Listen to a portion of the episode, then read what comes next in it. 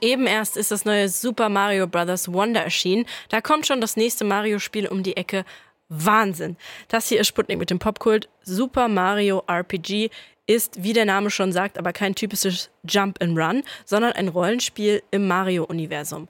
Mein Kollege und Gamechecker Alex hat das Spiel natürlich schon für uns gezockt. Hallo erstmal, Alex. Hello. Also ein Rollenspiel im Mario-Universum ist mir ehrlich gesagt neu. Ja, das geht sicher vielen so. Dabei ist das eigentlich gar nichts Neues, denn Super Mario RPG ist ein Remake vom Original von 1996 und seitdem sind auch noch mehr Games in dieser Machart erschienen. Es gab zwar jetzt nie so ein offizielles Super Mario RPG 2, aber die Paper Mario Spiele und die Mario und Luigi Reihe, die ich früher sehr gerne auf den Nintendo DS gezockt habe, die richten sich auch nach diesem Stil und sind quasi die inoffiziellen Fortsetzungen. Alles klar, also scheint das ja schon so ein Ding zu sein.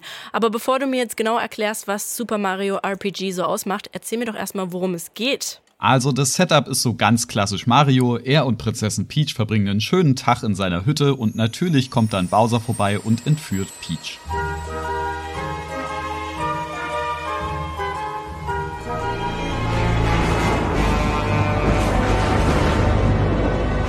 Und wie du schon hörst, ist es alles ganz retro, ohne Sprachausgabe, dafür aber mit sehr schöner Mucke. Jedenfalls macht sich dann Mario direkt auf den Weg zu Bowsers Schloss und vermöbelt den auch kurzerhand. Knapp bevor er Peach dann aber richtig retten kann, stürzt ein mysteriöses, lebendes Schwert vom Himmel. Das krallt sich Bowsers Schloss und sagt, dass es jetzt unter der Kontrolle der Smithy Gang steht und zerstört die Brücke, so dass Mario und Peach voneinander getrennt sind. Daraufhin macht sich Mario dann zu einer langen Reise auf, um Peach zu retten und sich mit Schmiedrich und der Smithy Gang anzulegen. Also hat die Story diesmal ein bisschen mehr zu bieten als nur Bowser entführt Peach? Yes, auf jeden Fall. Okay. Allgemein setzt Super Mario RPG viel mehr Fokus auf Story, Dialoge und Charaktere, als das sonstige Mario Games so machen. Die Geschichte selber ist zwar nie sonderlich komplex oder bahnbrechend, aber gefüllt mit richtig witzigen Dialogen, liebenswürdigen Charakteren und toll animierten Gags.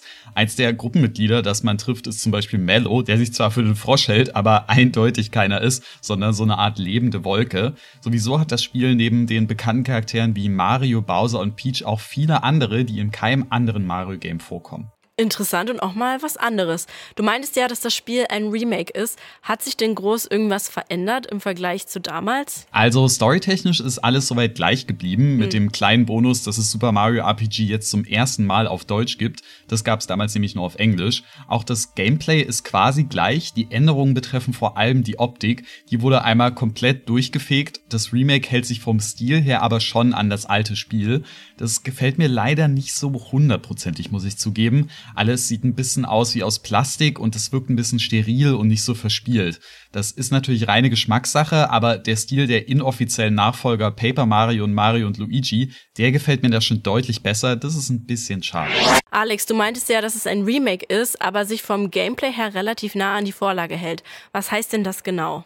Also, wie es der Titel schon sagt, ist das Spiel ein RPG, also ein Rollenspiel. Genauer gesagt ein klassisches japanisches RPG. Also man steuert in den Kämpfen eine Gruppe von Charakteren, es gibt Erfahrungspunkte und Level-Ups, ein bisschen Erkundung, viel Dialoge und ganz wichtig, rundenbasierte Kämpfe. Man erkundet im Spiel jetzt keine Open World, alles ist mehr so in kleine Gebiete unterteilt. Man kann zwar jederzeit in alte Gebiete zurückkehren, aber der Weg nach vorne ist fast immer linear.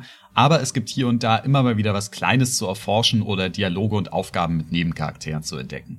Klingt eigentlich ganz sweet. Was genau hat es denn mit diesen rundenbasierten Kämpfen auf sich? Also im Grunde heißt es, dass man die Gegner hier nicht besiegt, indem man ihnen auf die Köpfe springt. Zumindest nicht so, wie man sich das vielleicht zunächst vorstellt. Beim Gegnerkontakt, da kommt man in so einen extra Kampfbildschirm. Hier machen sowohl die Gegner als auch Mario und zwei seiner Friends nacheinander ihre Züge.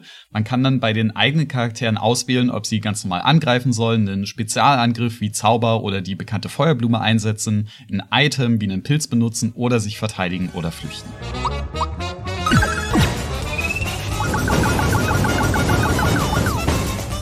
Es geht hier also weniger um Geschicklichkeit, sondern eher um Taktik, denn die verschiedenen Angriffe und Zauber muss man clever kombinieren, zumindest so einigermaßen, denn so schwer ist Mario RPG jetzt auch nicht. Es klingt zugegebenermaßen ein bisschen trocken, aber das Ganze wird auch etwas aufgepeppt. Denn man kann die eigenen Angriffe mit dem richtigen Timing verstärken bzw. den gegnerischen Angriffen auch ausweichen. Bei normalen Angriffen, da muss man zum Beispiel zum perfekten Zeitpunkt nochmal die Angriffstaste drücken oder bei der Feuerblume, da muss man die so ganz schnell hämmern, um extra Schaden zu verursachen. Das ist, finde ich, eine richtig spaßige Kombi aus Taktik mit so ein bisschen Action dabei. Also kann man sich zumindest nicht komplett entspannt zurücklehnen, sondern muss schon bei der Sache bleiben. Also bis jetzt bist du ja eigentlich recht angetan, außer von der Optik. Gibt es sonst noch was, was dir nicht so gut gefällt, Alex? Also so einen richtig großen Kritikpunkt habe ich jetzt eigentlich nicht. Das Einzige, was es auf hohem Niveau zu meckern gibt, ergibt sich eben dadurch, dass ich die bereits erwähnten inoffiziellen Nachfolger der Mario- und Luigi-Reihe schon gespielt habe. Und verglichen mit denen wirkt Super Mario RPG so ein bisschen basic. Es gibt da mehr Angriffe, forderndere Action-Einlagen und die Optik entspricht da, wie gesagt, auch mehr meinem persönlichen Geschmack. Aber trotzdem ist Super Mario RPG ein richtig tolles Spiel, abseits der Jump'n'Runs, das sich keine großen Fehler erlaubt. Auch mit ein bisschen Kritik von mir finde ich es richtig süß und toll. Also doch schon eine Empfehlung für das neue Super Mario RPG. Das gibt es jetzt für circa 60 Euro für die Nintendo Switch. Sputnik Popkult.